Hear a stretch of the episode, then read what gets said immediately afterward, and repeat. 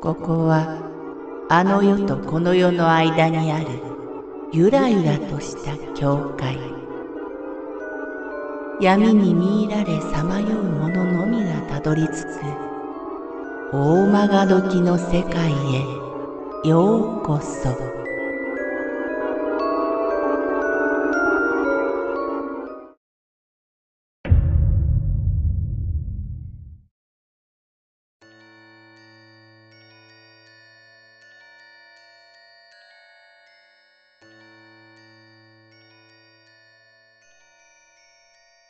ホーム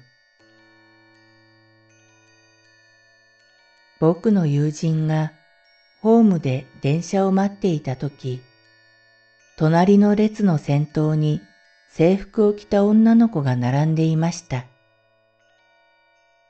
ちょうど電車が来た時、その女の子が歩き出したんです。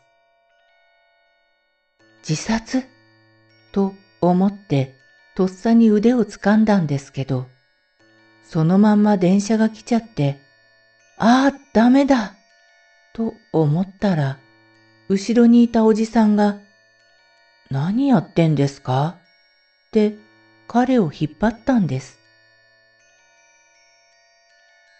確かに女の子を掴んでいたんですけどね。いつの間にかいなくなってたんです。あの時、2秒でもおじさんが遅れていたら、完璧、頭ごと持ってかれちゃってたそうです。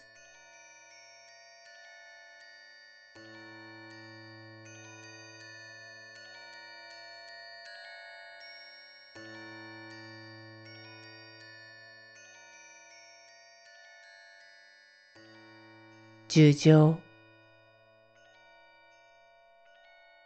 今から話すのは私が自分で体験した話です。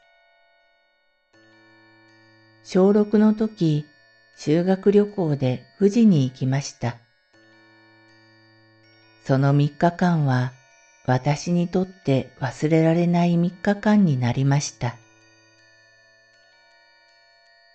2日目の夜、私は友人の K 君、S 君、T さんと共にコテージから抜け出して樹海で肝試しをやったんです。一時間ほど樹海の海を進み、そろそろ帰ろうとした時でした。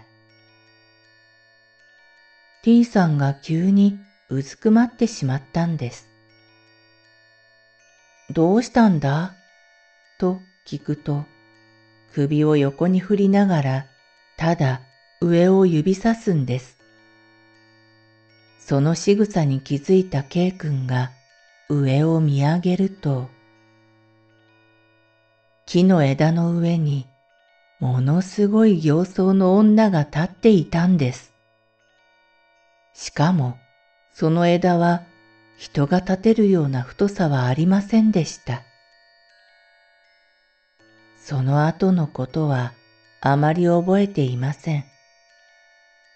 コテージで布団にくるまり、四人で抱き合いながら震えていました。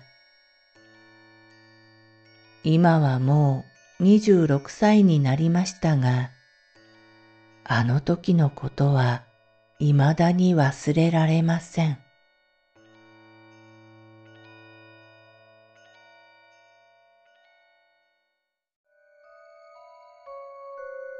この番組は怪談大曲時物語に寄せられた投稿をご紹介しております。大曲時物語無料メールマガジンは月3回発行。怪談系では日本一の2万人を超す読者が毎回震えています。ぜひご登録ください。